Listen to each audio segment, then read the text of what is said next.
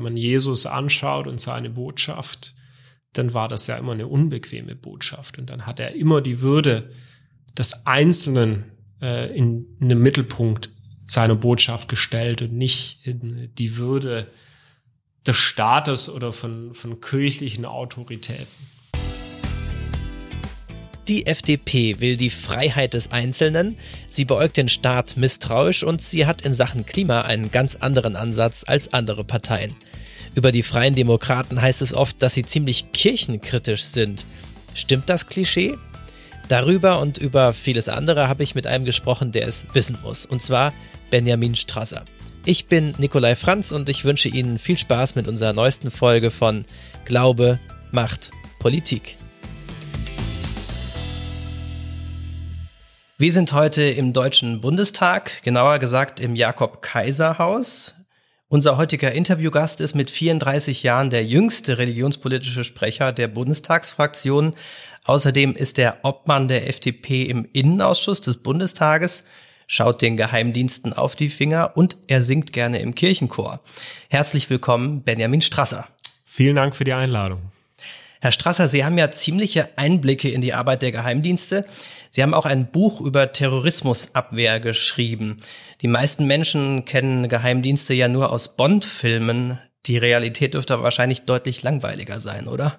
Ah, das finde ich gar nicht so. Ich habe jetzt sehr intensive Einblicke in Geheimdienstarbeit durch meine Arbeit im Untersuchungsausschuss zum Terroranschlag auf dem Berliner Weihnachtsmarkt erhalten. Und wir stellen schon fest, dass Geheimdienste sich nicht immer an die Spielregeln halten, die ihnen ähm, der Rechtsstaat und das Parlament vorgibt. Und deswegen bin ich ja ein Kämpfer für mehr parlamentarische Kontrolle weil ich finde, dass ein Parlament eingreifen muss, bevor es zu Terroranschlägen kommt und nicht danach.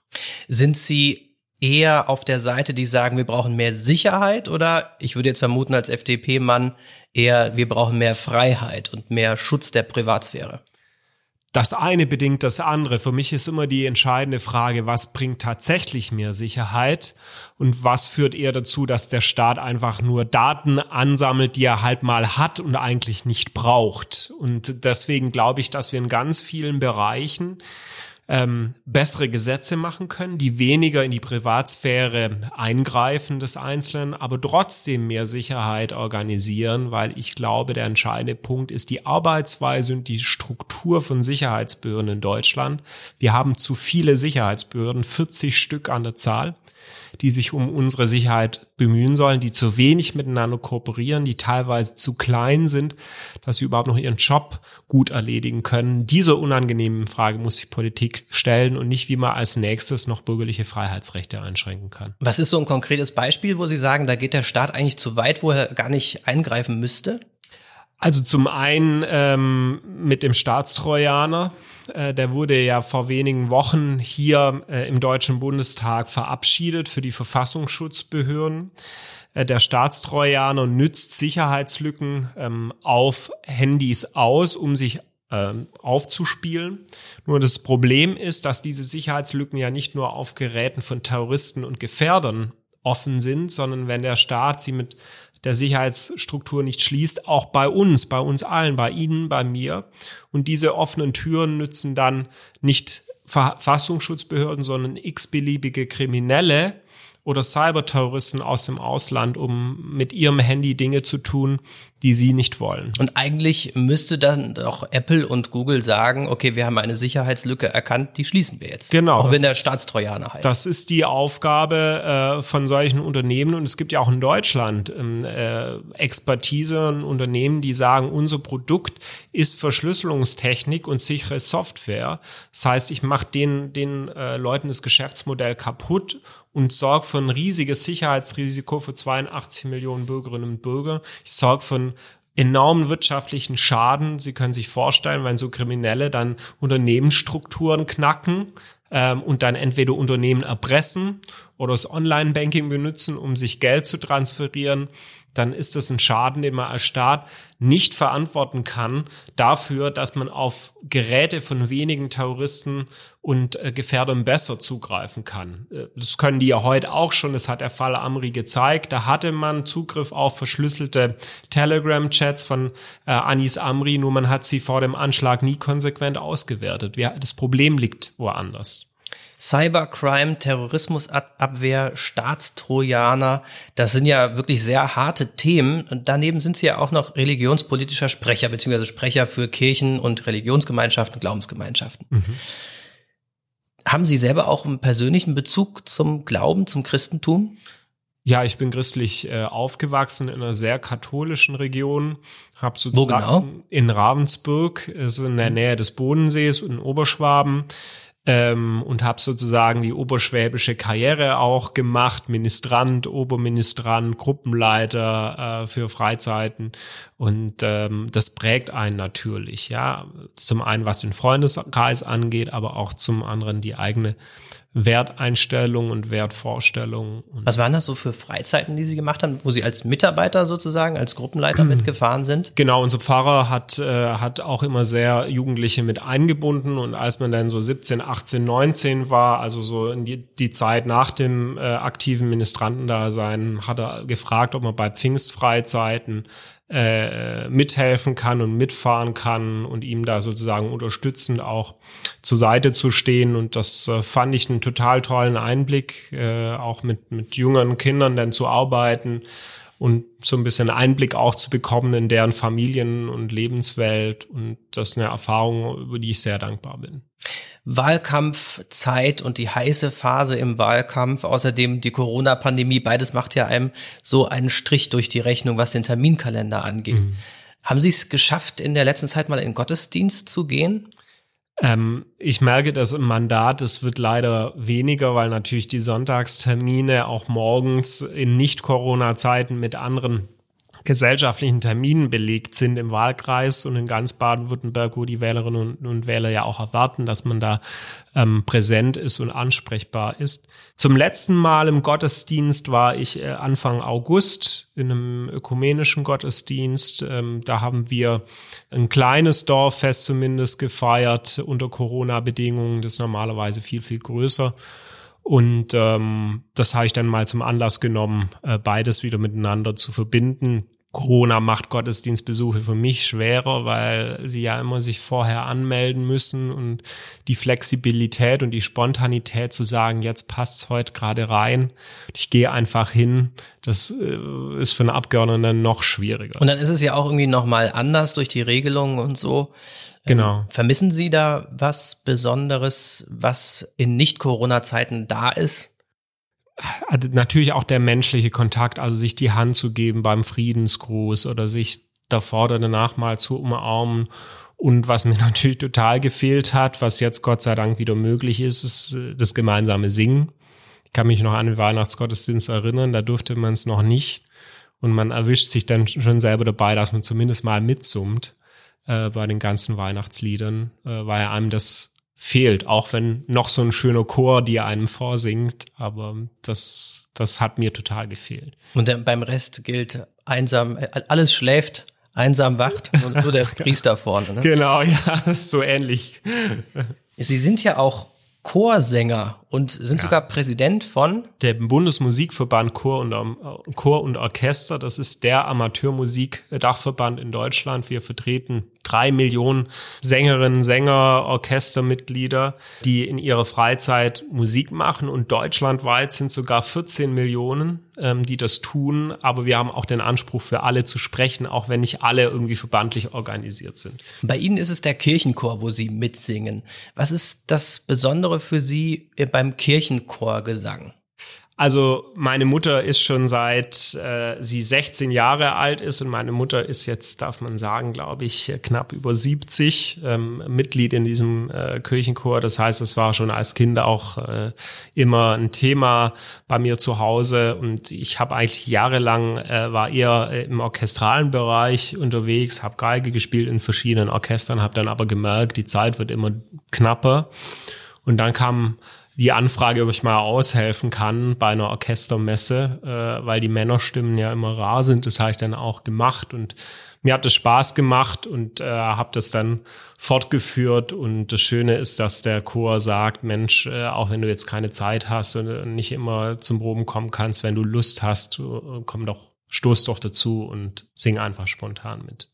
Und ehe man sich's versieht, ist man Präsident eines Verbandes der So Millionen ist es. Das hätte ich auch noch nicht gedacht vor wenigen Jahren, aber das ist ja auch schön, dass man da ehrenamtlich nebenher noch Gutes bewirken kann. Die FDP gilt ja nicht unbedingt als eine Kirchenpartei, auch wenn jetzt zum Beispiel Irmgard Schwetzer von der FDP mhm. bis vor kurzem auch Präses der EKD-Synode war. Wenn Sie sich bei Ihren Fraktionskollegen mal umschauen, so, stimmt das Klischee vom religionskritischen Liberalen? Nicht, nicht durchgehend. Also wir haben natürlich äh, Menschen in der Fraktion, die selber äh, atheistisch sind oder mit Religion nichts anfangen können. Das merkt man natürlich durch bestimmte Aussagen. Wir haben aber auch viele Christen äh, als Abgeordnete in der Bundestagsfraktion und diese Gruppe organisiert sich auch. Also wir haben ähm, so alle vier, sechs Wochen äh, ein Treffen der Christen in der FDP-Bundestagsfraktion, wo wir durchaus äh, überlegen, was sind so Themen, die auf uns zukommen. Wie viele Leute treffen sich da etwa? Also das ist keine feste Gruppe, aber beim, bei einem Treffen sind von 80 Abgeordneten so 10 bis 15 immer da.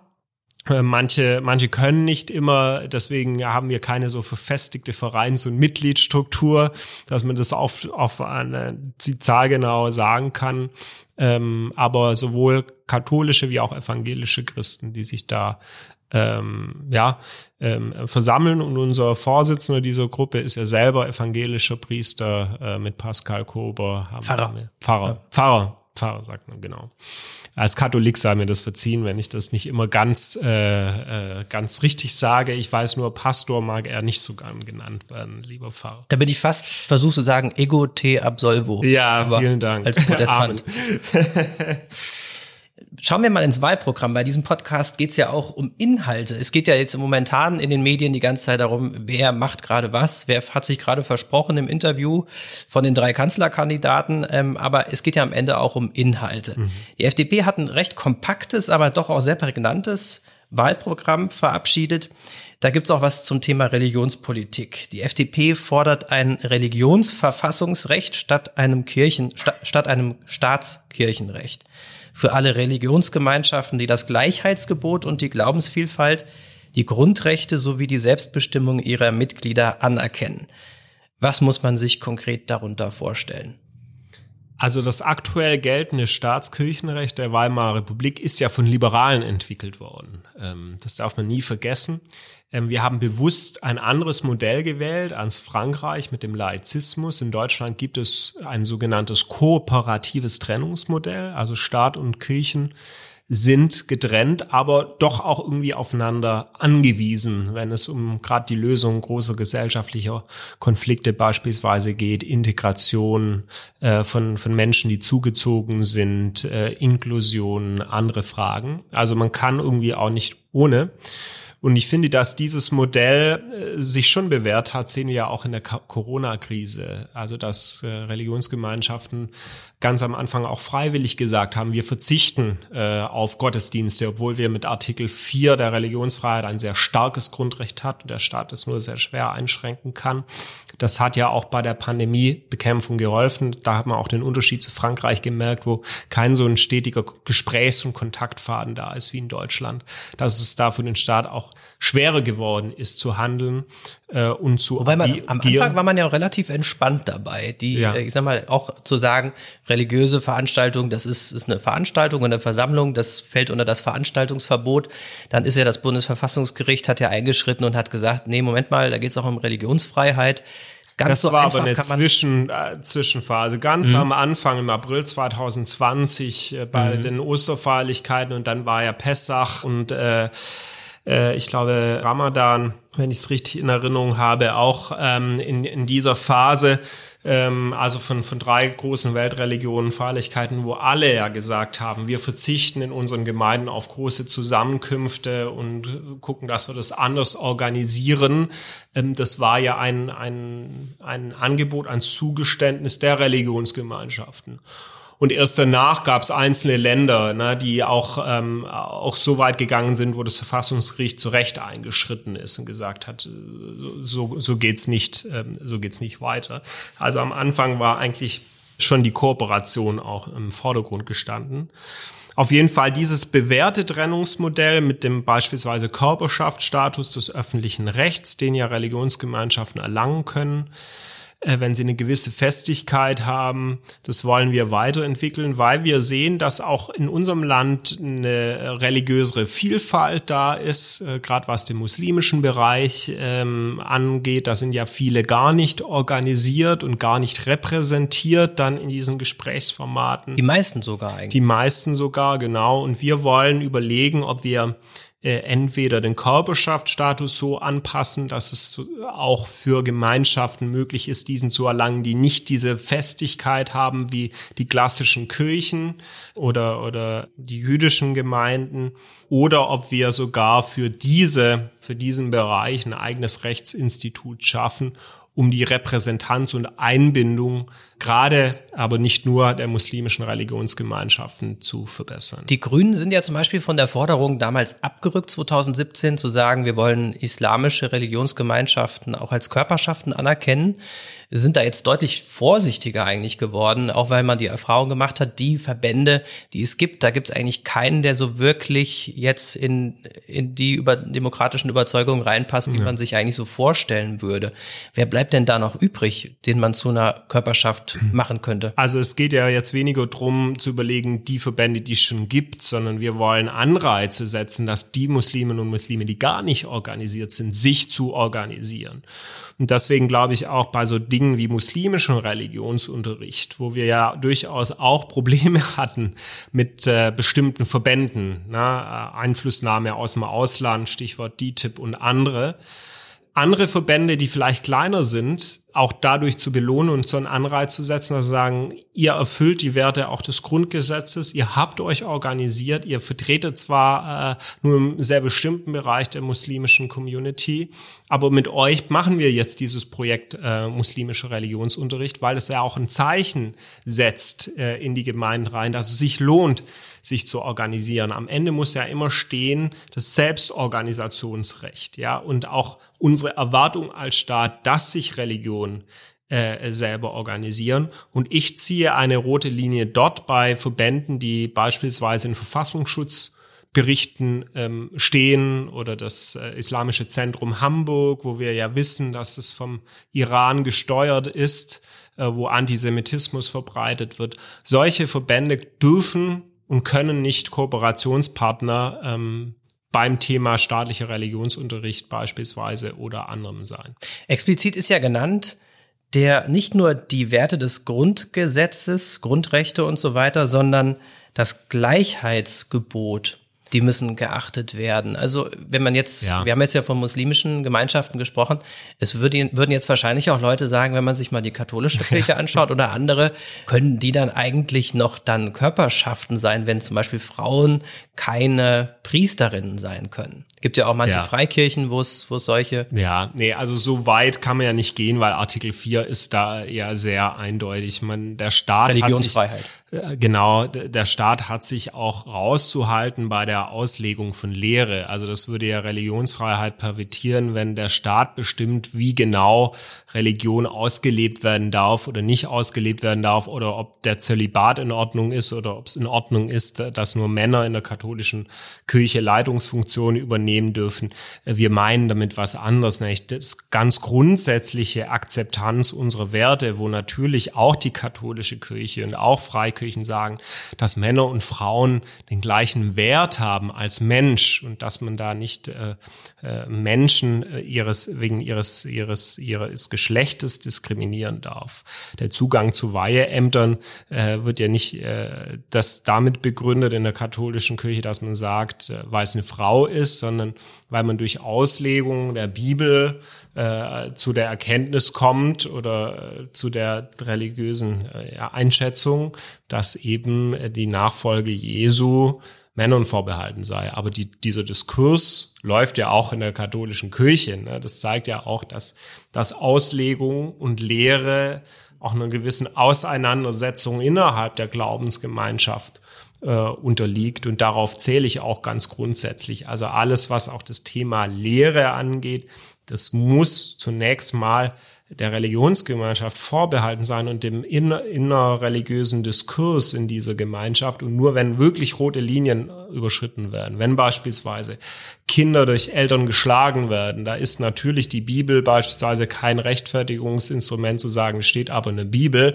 und deswegen schlage ich meine Kinder krankenhausreif. Da muss natürlich ein Staat äh, eingreifen, da muss das Jugendamt eingreifen und diese Kinder aus der Familie nehmen. Ein anderes Thema, was die vergangene Legislaturperiode auf dem Tisch war, das ist das Werbeverbot für Abtreibung. Paragraph 219a Strafgesetzbuch, Sie sind ja Jurist. Ihre Partei will das Werbeverbot für Abtreibung ja streichen. Warum?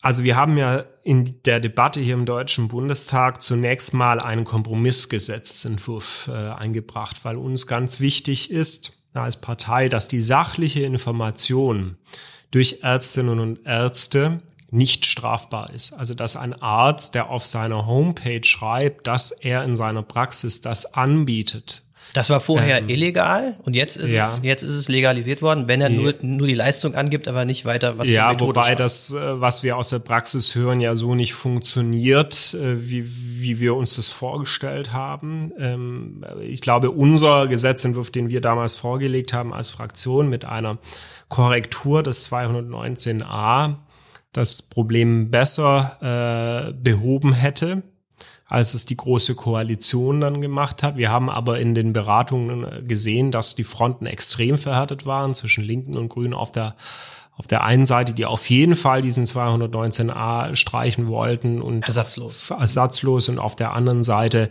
die, die Union, die da überhaupt nichts machen will. Ich finde schade, es wäre wirklich eine Chance gewesen im Sinne der Ärztinnen und Ärzte und auch der betroffenen Frauen da eine, eine gute Lösung und, der, und des ungeborenen Lebens eine gute Lösung ähm, zu finden. Ähm, die Mehrheit meiner Fraktion hat sich dann in der finalen Abstimmung dafür entschieden, dass sie äh, in dem Fall 219a ganz streichen will. Es gab eine kleinere Gruppe, dazu gehöre ich, die gesagt haben, dieser letzte Schritt ist für uns nicht gehbar.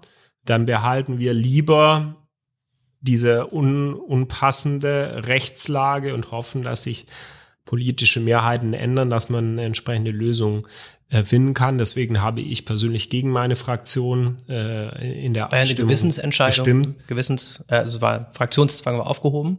Ja, genau, ja, ja. Und äh, beziehungsweise Fraktionszwang war nicht, also formal aufgehoben, der besteht ja auch nicht, mhm. da gibt's ja kein Dokument sozusagen, wir werden gezwungen. Der unbeschriebene. Ja äh, ja, ich muss auch sagen, ich habe diesen Fraktionszwang in vier Jahren nie wirklich gespürt, weil wenn man in einer, einer Fraktionssitzung bei wichtigen Themen abweichende Auffassungen hat und Argumente vorliegt, dann besteht da ein großes äh, Verständnis und ein großer Respekt der Kolleginnen und Kollegen. Und so war es hier auch. Also da kam niemand und hat mich versucht, auf Spur zu bringen, sondern das war von großem Respekt äh, getragen. Deswegen habe ich persönlich dafür nicht gestimmt, weil ich denke, dass das ganze Abtreibungsrecht in Deutschland ja ein Ausgleich ist, ja, zwischen Selbstbestimmungsrecht der Frau und dem Schutz ungeborenen Lebens. Und die Frage ist, wenn Sie wie bei diesem Jenga-Turm mit 219a ein, ein Klötzchen rausschieben, hält der Turm noch vor dem Bundesverfassungsgericht oder sagt das Bundesverfassungsgericht, hier habt ihr einseitig zu Lasten des Schutzes des ungeborenen Lebens eine Sicherungsebene rausgenommen Und so passt das ganze Abtreibungsrecht dann nicht mehr. Und das ist ein Punkt. Weil das Grundsatzurteil damals Anfang der 90er ja. Jahre, glaube ich, äh, vom Bundesverfassungsgericht ja auch gesagt hat, also ganz stark den Schutz des ungeborenen genau. menschlichen Lebens betont hat. Genau. Man könnte jetzt meinen, okay, eine liberale Partei, die ist doch eigentlich dann eher so für die Freiheit und äh, eher für vielleicht so für die Abschaffung dieses gesamten Konstruktes 218 und 219. 218 im Strafgesetzbuch ja. regelt ja, unter welchen Umständen Abtreibungen hm. straffrei bleiben. Da ist die Fristenlösung zum Beispiel genannt. Ja. Andere Parteien möchten das komplett aus dem Strafgesetzbuch verbannen und irgendwie anders regeln, aber auf jeden Fall sagen sie, nee, aus dem, im Strafgesetzbuch, im, im Strafrecht hat das nichts verloren. Warum macht die FDP da nicht mit? Ähm, wir sind nicht für die Streifung 218a, weil es ja hier äh, Freiheit, verschiedene Freiheitsdimensionen im Spiel sind. Die Freiheit der Frau über ihren eigenen Körper, aber auch die Freiheit des Menschen. Und äh, da ist ja die spannende Frage, ab wann, äh, ab welchem Stadium der Schwangerschaft sprechen wir von einem Mensch ähm, oder einer Entwicklung, die dann äh, nicht mehr aufgehalten werden kann. Und diese zwölf Wochen sind ja äh, ein, ein fast jahrzehntelanger Kampf, Diskussion, Ausgleich gewesen. Dann gab es Verfassungsgerichtsentscheidungen, die wieder bestimmte äh, Rechtslagen verworfen haben, weil sie im Gesetzgeber gesagt haben, das geht so nicht. Da ist beispielsweise der Schutz des ungeborenen Lebens zu wenig berücksichtigt in der Gesamtabwägung. Deswegen glaube ich, dass wir mit der jetzigen Lösung einen guten Ausgleich zwischen den unterschiedlichen Interessen gefunden haben und äh, deswegen heißt Freiheit nicht irgendwie, dass es keine Regeln gibt, sondern dass man Freiheitsrechte von, von allen Menschen versucht, bestmöglich in den Einklang zu bringen. Das der Frau und das das werdenden Menschen. Was ja oft auch ein bisschen unterschlagen wird, das Letzte. Je nachdem, in welcher politischen Richtung man sich verortet. Wir bleiben mal bei den hitzigen Themen und das Thema Konversionstherapie kommt ja auch im FDP-Wahlprogramm ja. vor. Da gab es auch in der letzten Legislaturperiode oder in der gegenwärtigen Diskussionen dazu. Sie sind weitgehend verboten worden die Juristen des Bundesgesundheitsministeriums und des Justizministeriums haben sich ja da zusammengesetzt und haben in ihrer Expertise entschieden, okay, wir können verbieten Konversionstherapien für Minderjährige und auch die Werbung dafür. Mhm. Die FDP geht jetzt einen Schritt weiter, so wie auch Grüne und die Linke, und die sagt jetzt, wir wollen Konversionstherapien komplett verbieten. Mhm. Also auch Erwachsene in freier Entscheidung. Ja. Warum? Weil ähm, nach schon seit vielen, vielen Jahren ja feststeht, dass Homosexualität keine Krankheit ist. Also normalerweise therapiere ich ja nur eine psychische Störung oder eine Krankheit und das ist Homosexualität nicht. Das hat ja auch die Weltgesundheitsorganisation Anfang der 1990er Jahre so festgestellt. Und weil wir auch aus der wissenschaftlichen Forschung belegt wissen, dass wenn man solche Therapien durchführt, auch bei Erwachsenen, die die vielleicht mit ihrer sexuellen Orientierung hadern, ja, äh, das nicht für sich akzeptieren können, wie sie sind. Ähm, eine solche Therapie zu Angstzuständen, Depressionen bis hin zu einer deutlich erhöhten Suizidrate führt bei dieser Gruppe. Das gibt jetzt auch eine Studie des äh, Uniklinikums Hamburg-Eppendorf, die das nochmal sehr eindeutig äh, und detailreich äh, untersucht hat und aufschlüsselt. Und in solchen Fällen muss der Staat eingreifen, um solche Menschen auch zu schützen vor vor Menschen, die die die äh, vielleicht auch weil sie es irgendwie gut meinen, ich weiß es ja nicht, wie man auf die Idee kommt, so, so etwas anzubieten, aber Menschen Schaden zufügen. Und deswegen ist das eine rote Linie, wo ein Staat eingreifen muss das ähm, Thema Konversionstherapien, das ist ja ganz stark davon geprägt, was ist eigentlich eine Konversionstherapie oder wie es manchmal so genannt mm. wird, in Anführungsstrichen Umpolungstherapie. Das geht ja dann von, von den extremen, in Anführungsstrichen, Therapien, wo dann wirklich dubiose Mittel eingesetzt werden und das Ziel ist, du musst deine sexuelle Orientierung ändern, was in vielen Fällen und in allermeisten Fällen ja überhaupt nicht möglich ist. Andererseits gibt es ja auch Leute, ob Christen oder nicht, die äh, im Laufe ihres Lebens eine Veränderung erfahren haben, die irgendwie gemerkt haben, ich, äh, ich fühle mich eher vom eigenen Geschlecht angezogen oder umgekehrt, ich fühle mich eher vom anderen Geschlecht angezogen oder von beiden. Wenn da jemand jetzt Probleme hat, wird es ja jetzt sehr schwer, sich dann an jemanden zu wenden, mit dem er diese Probleme besprechen kann. Oder wäre das dann immer noch möglich zu sagen, hier, es gibt was in meiner Sexualität, da würde ich gerne mit Ihnen drüber reden als, als Experten oder Fachfrau.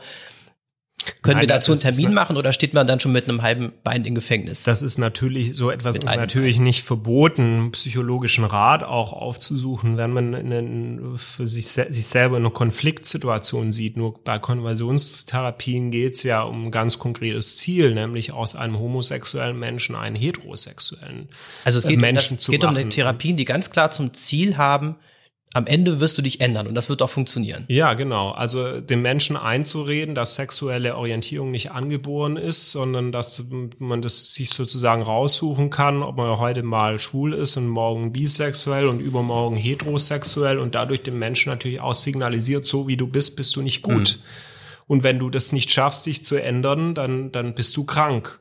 Und das führt zu den beschriebenen Zuständen, die ich ja vorhin genannt hatte, auch in der Studie, also dass Menschen depressiv werden oder äh, nicht aus ihrer Depression, die sie vielleicht haben, weil sie mit ihrem mit ihrer Orientierung hadern, nicht nicht geholfen wird, sondern darin bestärkt werden, dass Angstzustände geschürt werden, dass Menschen äh, in den Suizid getrieben werden und das sind alles rote Linien, die man auch durch nichts rechtfertigen kann, ähm, wo der Staat handeln muss. Ja. Es gibt eine interessante Forderung in Sachen Asyl der FDP. Wenn es nach der FDP geht, können Asylsuchende künftig auch in den EU-Botschaften anderer Länder einen Asylantrag stellen. Mhm. Das heißt, es steht im Wahlprogramm dabei, damit sie sich nicht mehr auf die gefährliche Reise machen müssen, übers Mittelmeer zum Beispiel. Wie muss man sich das vorstellen? Werden wir dann, wenn das, wenn es soweit kommen sollte, würden dann nicht die Botschaften überrannt werden mit Menschen, die Asyl suchen und einen Antrag stellen? Also uns geht es hier um den Punkt Kontrolle und Steuerung mit Humanität besser zu verbinden, als es in den letzten Jahren passiert ist. Wir haben das ja 2015 gesehen, wo viele, viele Bürgerkriegsflüchtlinge aus furchtbarem Elend, furchtbarer Zerstörung sich auf den Weg nach Europa und nach Deutschland gemacht haben und wo wir äh, es äh, im Vorfeld nicht geschafft haben, legale Zuwanderungsmöglichkeiten zu eröffnen, sondern wo wir unkontrolliert ähm, äh, asylberechtigte Bürgerkriegsflüchtlinge äh, in Deutschland hatten und unser Hilfeleistungssystem und unsere Kapazitäten an Grenzen äh, geraten sind. Und deswegen muss sich Politik bei beim Migrationsdruck, den wir immer noch haben und nicht erst wieder seit Afghanistan, sondern der ist einfach aufgrund kriegerischer Konflikte und bestimmter Lebenssituationen mhm. ähm, da, wie wir ein geregeltes Zuwanderungsverfahren schaffen, dass die Asylprüfung eben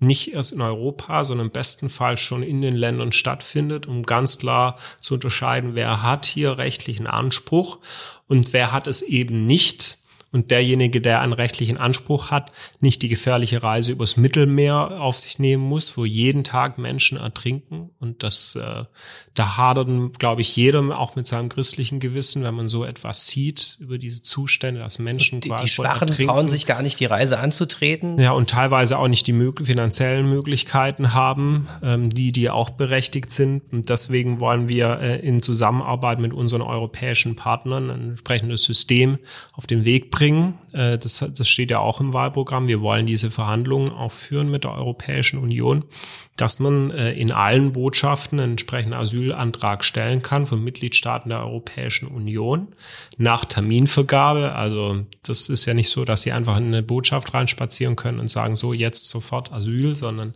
Sie müssen sich da geordnet anmelden und man dann auch die Möglichkeit hat, in so einem gemeinsamen Hilfesystem auch versuchen, eine bessere Verteilung innerhalb Europas ähm, zu bekommen. Dass zum Beispiel nicht alle Asylsuchende in ein Land gehen, genau. nicht weil sie in ein besonderes Land wollen, zum Beispiel Deutschland, genau. sondern dass sich die ja. EU-Staaten verpflichten, dann auch ja. eine Aufnahme zu machen. Und so das erfordert natürlich auch annähernd gemeinsame Standards, also nicht so krasse Unterschiede gibt auch im, im Leistungsspektrum zwischen einzelnen EU-Staaten und man kann dann zusätzlich auch schauen, Gibt es vielleicht Verwandtschaft auch von den, den, ähm, den äh, Asylberechtigten und den Bürgerkriegsflüchtlingen, wo man sagen kann, wenn man schon Verwandtschaft in Frankreich beispielsweise hat oder in Spanien oder in Deutschland, dass die Leute natürlich eher auch dahin möchten oder da bleiben werden, wo, wo sie, wo sie Anknüpfungspunkte haben, wo je, vielleicht jemand auch vor Ort ist, der zusätzlich unterstützend helfen kann.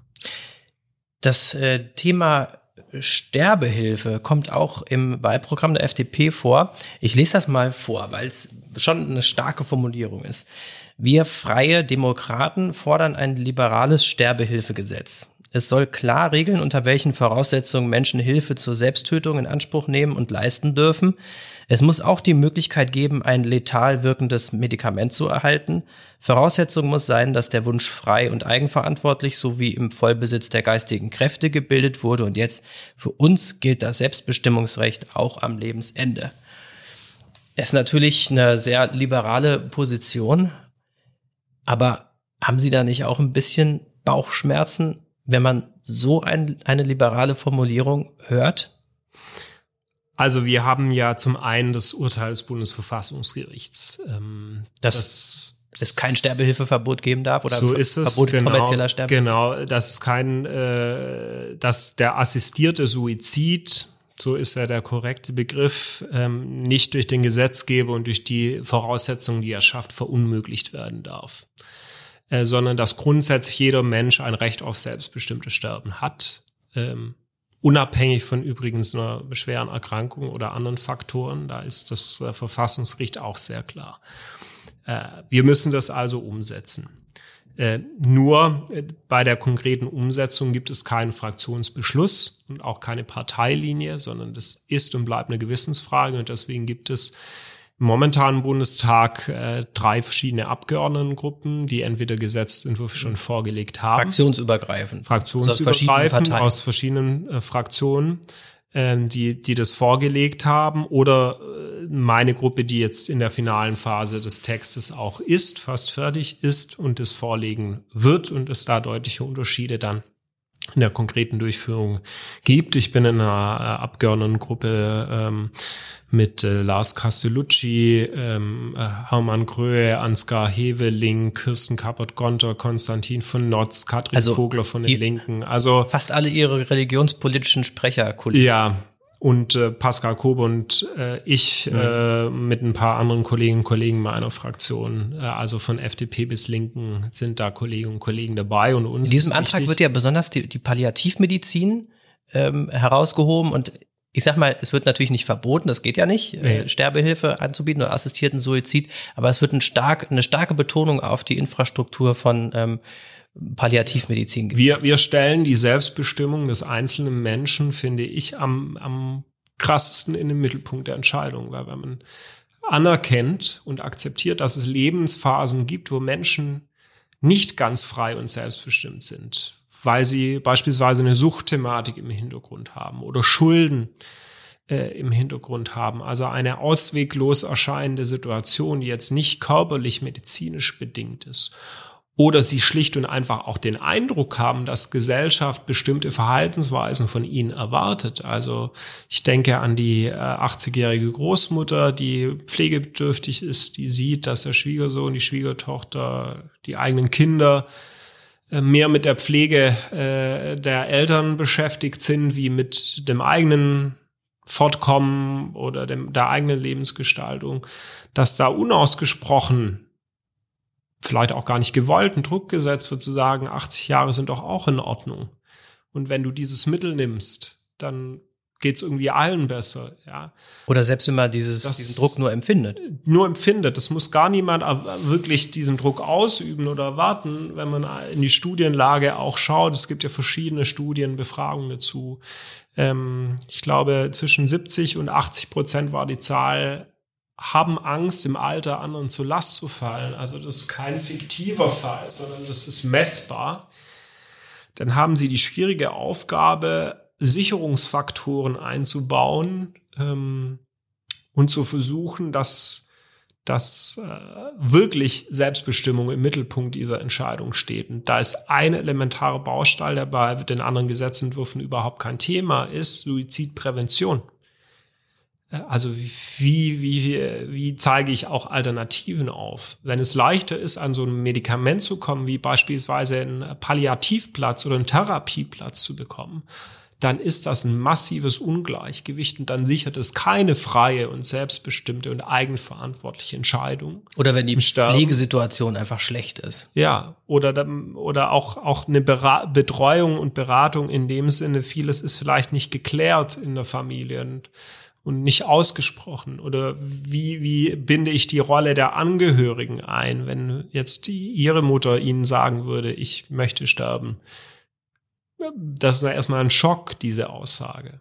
Und man muss abstrahieren, nicht jeder Sterbewunsch ist ein Suizidwunsch, sondern es ist vor allem ein Wunsch, dass man, dass man spricht, dass man die Menschen ernst nimmt mit diesem Wunsch und versucht auch herauszufinden, was diesen Wunsch bedingt und was vielleicht Möglichkeiten sein könnten, den Wunsch ähm, auf andere Weise zu ermöglichen und zu, und zu respektieren. Und deswegen ist für mich ein Beratungsgespräch kann nicht darüber entscheiden, ob man sozusagen einen, einen Schein bekommt oder nicht, sondern wir haben äh, in unserem Entwurf unterschiedliche Stufen auch vorgesehen, Fristen vorgesehen. Natürlich ist bei jemand, der in der finalen Phase einer schweren Erkrankung ist, der so oder so nur wenige Wochen zu leben hat, können Sie nicht sagen, wir haben jetzt eine Wartefrist von drei Monaten oder so. Das ist äh, für für diese Menschen auch nicht tauglich, sondern wir stufen da ab.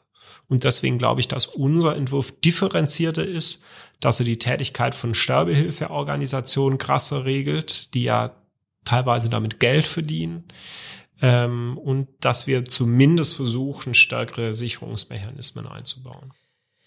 Wahrscheinlich das beherrschende Thema in dieser Bundestagswahl ist der Klimawandel. Im Zentrum steht dabei die Forderung, den CO2-Emissionshandel auf alle Sektoren auszuweiten. Können Sie uns das bitte mal leicht verständlich erklären, was das konkret bedeutet? Also wenn wir äh, auf die letzten 20 Jahre der Klimaschutzpolitik schauen, dann äh, müssen wir feststellen, dass wir die Klimaziele nicht erreicht haben. CO2-Einsparung. Genau, die, genau, die CO2-Ziele nicht erreicht haben mit einer Politik, die vor allem auf Steuererhöhungen gesetzt hat, auf Reinregulieren in den kleinsten kleinsten Bereiche hinein, also dass wir irgendwie mit Tempolimit, Kurzstrecken, Flugverbot und so weiter versuchen, unsere Klimaziele zu erreichen. Ähm, weil die Ökosteuer als Beispiel so ja nicht dazu geführt hat, wo man gedacht hat, wenn wir die Benzinpreise erhöhen, fahren die Leute weniger Auto und das ist gut fürs Klima, sondern es ist einfach nur teurer geworden und das Geld hat man für die Rente verwandt. Das, man, das läuft dann in den Haushalt und nicht in den Haushalt und das mhm. hat man dann zur Finanzierung der Rente verwandt. Deswegen sagen wir, wir wollen weniger Verbote, wir wollen uns auf ein Verbot ganz besonders konzentrieren, das Verbot CO2 auszustoßen. Das heißt, was wir sicher ja definieren können, äh, wenn wir die 1, das 1,5 Grad Ziel von Paris erreichen möchten, dass wir jedes Jahr eine Menge definieren, wie viel CO2 dürfen wir noch ausstoßen, um dieses Ziel zu erreichen. Was ist sozusagen unser CO2-Budget und dieser. Also Deutschland darf dann zum Beispiel so und so viel Tonnen CO2 genau. fürs nächste Jahr ausstoßen. Ja, ja, genau. Und das wird dann immer, immer kleiner. Aber klar ist, dieser CO2-Deckel, der ist hart, der kann nicht aufgeweicht werden. Und dieses, dieses Ziel zieht sich dann nicht nur äh, in, durch die Bereiche Industrie äh, und Energie, wo er ja schon gilt, der äh, CO2-Zertifikate, sondern durch alles. Verkehr, ja. Landwirtschaft, durch alles. Ähm, und für, für dieses CO2-Budget gibt es Zertifikate und wenn ich eben äh, beispielsweise als Unternehmen äh, sage, ich möchte Kosten senken, um meine Produkte auch wettbewerbsfähig zu erhalten, wie kann ich denn am schnellsten und am günstigsten CO2 äh, einsparen? Also es findet eine Innovation um die beste Technik statt, CO2 einzusparen. Wir wissen hundertprozentig, dass sozusagen nicht mehr CO2 ausgestoßen wird. Und ähm, das wird natürlich dazu führen, dass Produkte wie Benzin beispielsweise teurer werden, dass auch bestimmte Lebensmittel, die in der Produktion sehr viel CO2 verursachen, teurer werden, dass beispielsweise Fleisch teurer wird. Also wenn ich zum Beispiel, um es mal ganz konkret zu machen, ja. wenn ich jetzt ein Bauer bin, ein Landwirt und äh, habe ähm, eine Schweinezucht oder genau. es gibt einfach ein, tausende Schweine, die dann verkauft werden, wo das Fleisch gegessen wird oder Kühe, dann muss ich mir als Erzeuger CO2-Zertifikate kaufen. Also nicht der genau. Verbraucher, sondern der Erzeuger muss sich die kaufen. Genau. Und der gibt dann diesen Preis an den Verbraucher weiter den und der Preis. merkt dann, merkt dann, genau. okay, unser, unser Budget fürs nächste Jahr ist immer weiter geschrumpft. Ja. Wir haben nur noch so und so viel Tonnen zur Verfügung. Genau. Jetzt kostet das Kilo Schweinefleisch 20 Euro. Ja, das Schöne ist ja, dass sie auch für die ausländischen Erzeuger, manchmal haben wir den Umstand, dass argentinisches Rinderfilet beispielsweise günstiger ist als deutsches Rinderfilet, dass das natürlich auch einen entsprechenden höheren Preis sogar hat, weil die Wegstrecke von Argentinien nach Deutschland, wie viel CO2 da ausgestoßen wird, allein nicht nur durch die Produktion, sondern durch die durch den Importweg ähm, auch ein realistischerer Marktpreis bei, äh, bei ausländischem Rindfleisch. Wer bezahlt dann das? Wer kauft dann das CO2-Zertifikat für argentinisches Rindfleisch? Der deutsche Importeur oder der argentinische Also Erzeuger? Äh, das wird wahrscheinlich so laufen, dass der Importeur das natürlich bezahlen muss, weil er die Ware hier äh, verkauft entsprechend.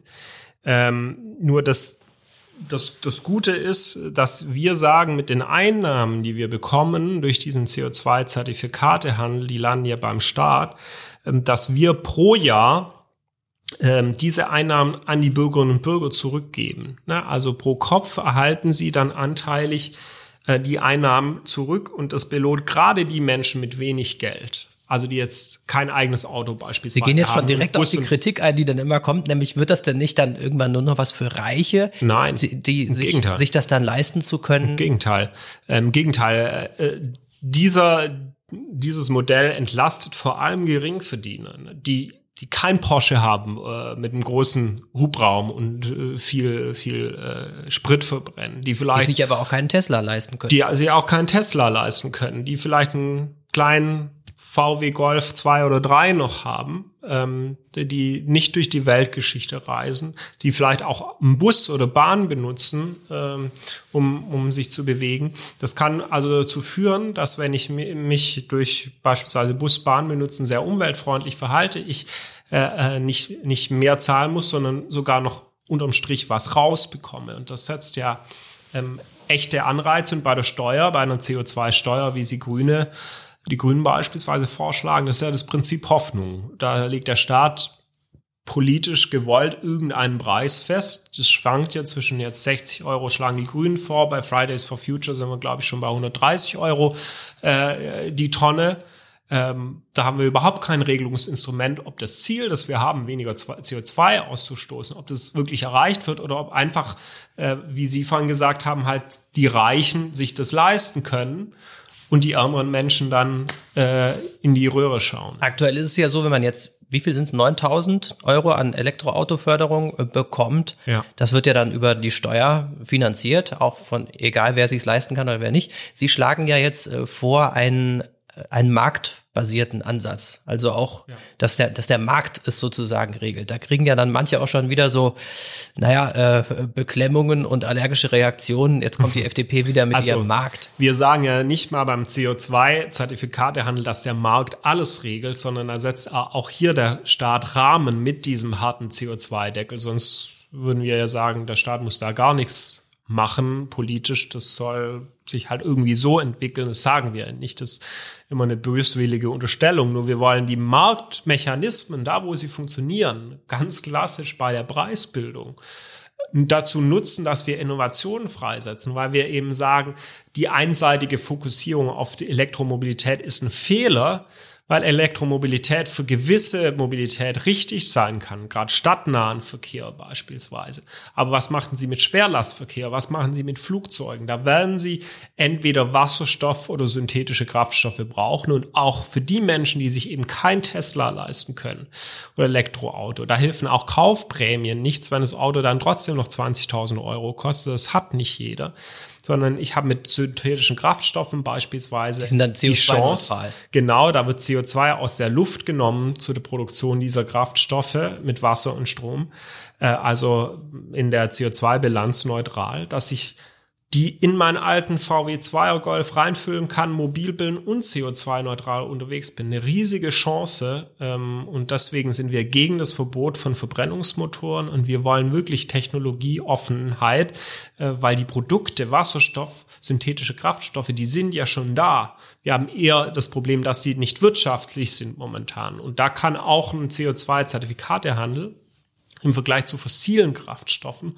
oder auch zum Strom, der ja dann auch eine größere Menge für Elektromobilität benötigt wird, einen realistischeren Preis abbilden und dadurch Anreize setzen, dass man auch in Wasserstofftechnik äh, und in synthetische Kraftstoffe äh, Stoffe noch stärker investiert, als es bisher gelaufen ist.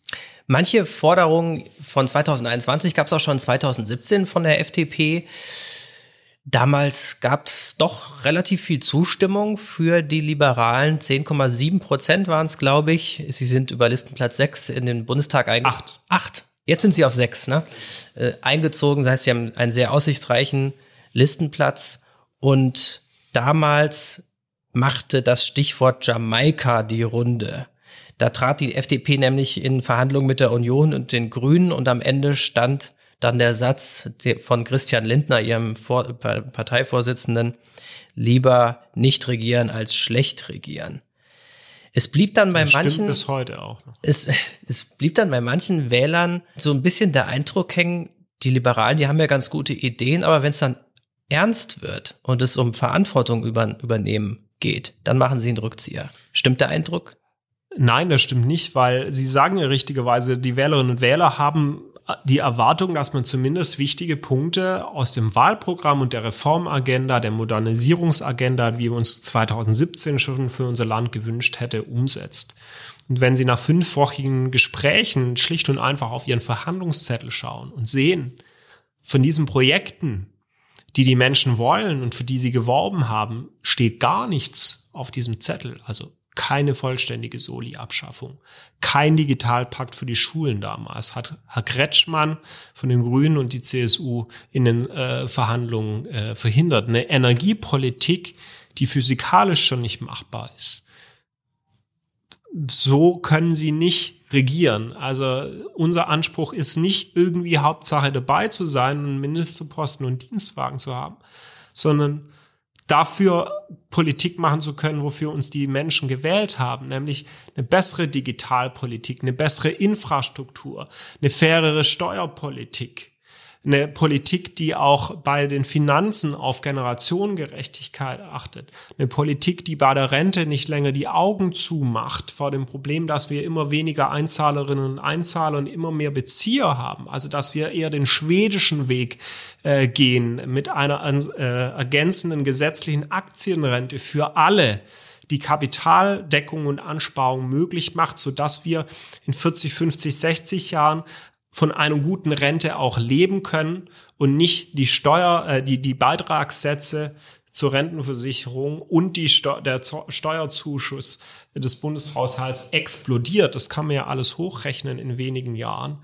dass das äh, unbezahlbar wird, äh, sowohl für die Arbeitnehmerinnen und Arbeitnehmer wie auch für den Staat. Äh, und das sind für uns einfach Wegmarken und auch 2021 können sich die Bürgerinnen und Bürger bei Ver Verhandlungen darauf verlassen, dass für uns zwei Dinge sakrosant sind. Keine Steuererhöhungen und kein Aufweichen der Schuldenbremse. Das sind für uns harte Kriterien, an denen wir dann eine Koalition auch messen werden. Es ist ja keine Frage, dass die FDP der CDU am nächsten steht, grundsätzlich von allen Parteien, die im Bundestag vertreten sind. Das würde ja bedeuten, eine Jamaika-Koalition käme möglicherweise in Frage, wenn es zu einem Dreierbündnis kommen sollte. Was jetzt mehr so äh, gehypt wird und im Gespräch ist, ist eine Ampelkoalition. Jetzt haben Sie gerade das Stichwort genannt, äh, die rote Linie, die Sie formulieren, keine Steuererhöhung. Damit ist doch eigentlich eine Ampelkoalition ausgeschlossen. Wird, es, wird sich das nicht, droht sich das nicht wieder zu wiederholen, dass Sie am Ende sagen, ja gut, wir haben jetzt äh, vielleicht zwölf Prozent der Stimmen geholt, und jetzt ist es schon wieder so, weder die CDU noch die SPD und schon gar nicht die Grünen machen uns da irgendwelche Zugeständnisse. Die haben ja auch ganz andere Ansätze, was Klimapolitik angeht zum Beispiel. Gerade SPD und die Grünen. Glauben Sie wirklich, dass man da auf einen Nenner kommen kann oder wird die FDP wieder in die Oppositionsrolle gehen müssen und keine Idee wird umgesetzt? Also für uns ist doch klar, dass eine Koalition immer Kompromiss ist. Also nicht jeden einzelnen der vielen, vielen klugen Punkte, die in unserem Wahlprogramm stehen, werden wir umsetzen können. Und das ist dann komplett unabhängig, ob CDU, CSU oder SPD. Aber es gibt ja bestimmte Punkte, die, die einer Partei besonders wichtig sind. Und das hatte ich gerade vorhin gesagt, das Thema, wie finanzieren wir diese Corona-Krise? Äh, wirklich, indem wir die Steuern für kleine und mittlere Unternehmen äh, massiv nach oben schrauben, die so oder so schon ähm, unter, unter den, der Pandemie äh, gelitten haben, wo es jetzt eher darum gehen muss, wie sichern wir Arbeitsplätze, wo wir in meinem Bundesland Baden-Württemberg noch eine zusätzliche Herausforderung haben mit dem Wandel in der Automobilindustrie, wo ja viele, viele Arbeitsplätze auch in der Zulieferindustrie äh, mit dranhängen. Das sagen wir, das ist der absolut falsche Weg. Und eine Politik, die Arbeitsplätze vernichtet, wollen wir nicht mitgehen.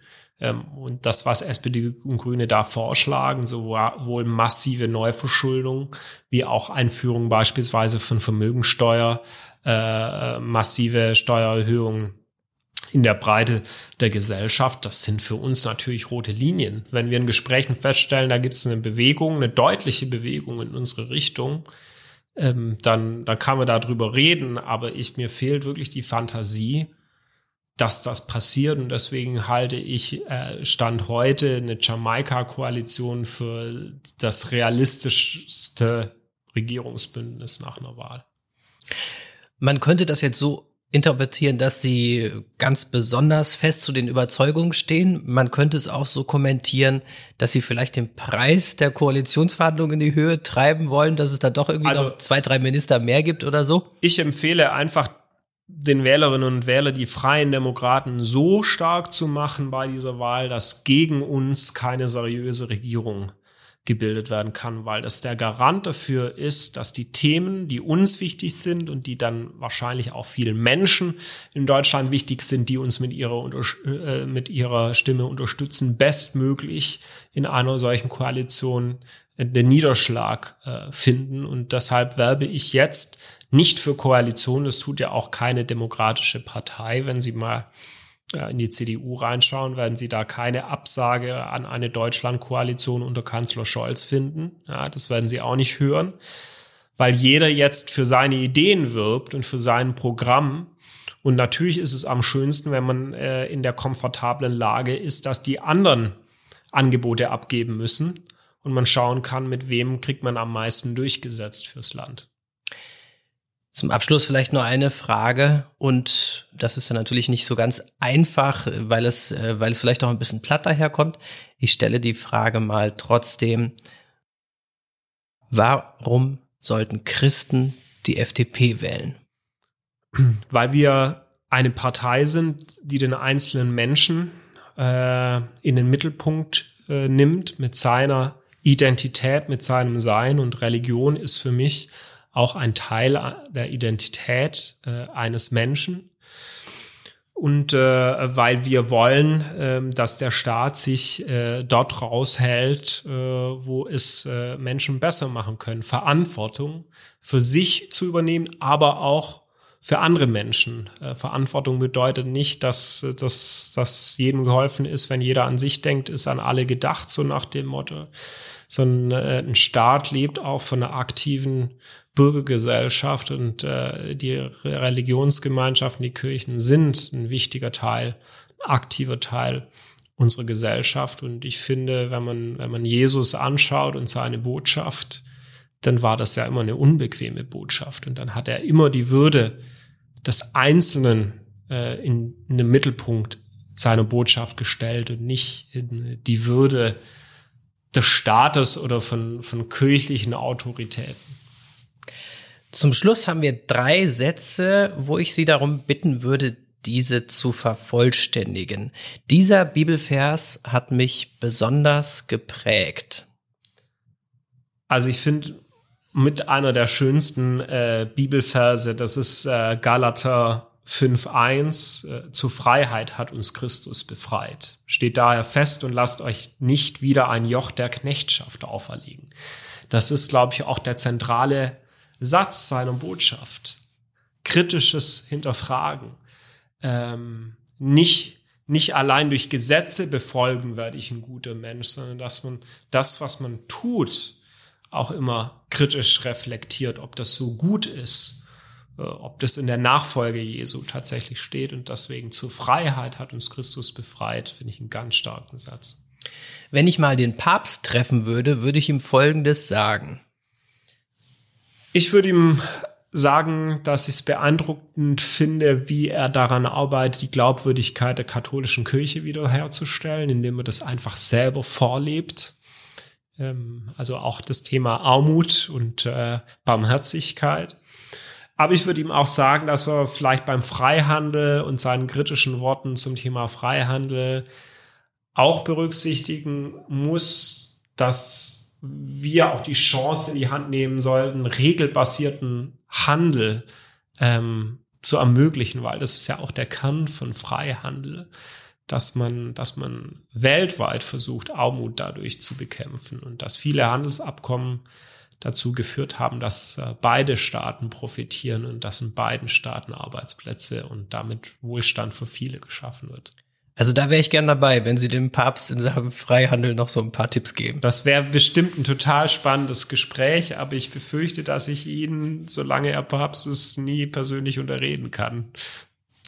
Jesus Christus bedeutet für mich, also Jesus Christus ist einmal der Sohn Gottes. Das ist jetzt keine neue Erkenntnis, aber er ist für mich auch ein Revolutionär mit einer unbequemen Botschaft, der, der die damaligen, äh, das damalige Establishment bis zur Weißglut äh, provoziert hat und der, der äh, das, was, was äh, in den Büchern stand, auch wirklich nochmal mit Leben erfüllt hat und immer gesagt hat, äh, das beweist sich im praktischen Handeln und nicht, indem man versucht, möglichst gesetzestreu alles Mögliche auszulegen, sondern barmherzig zu sein.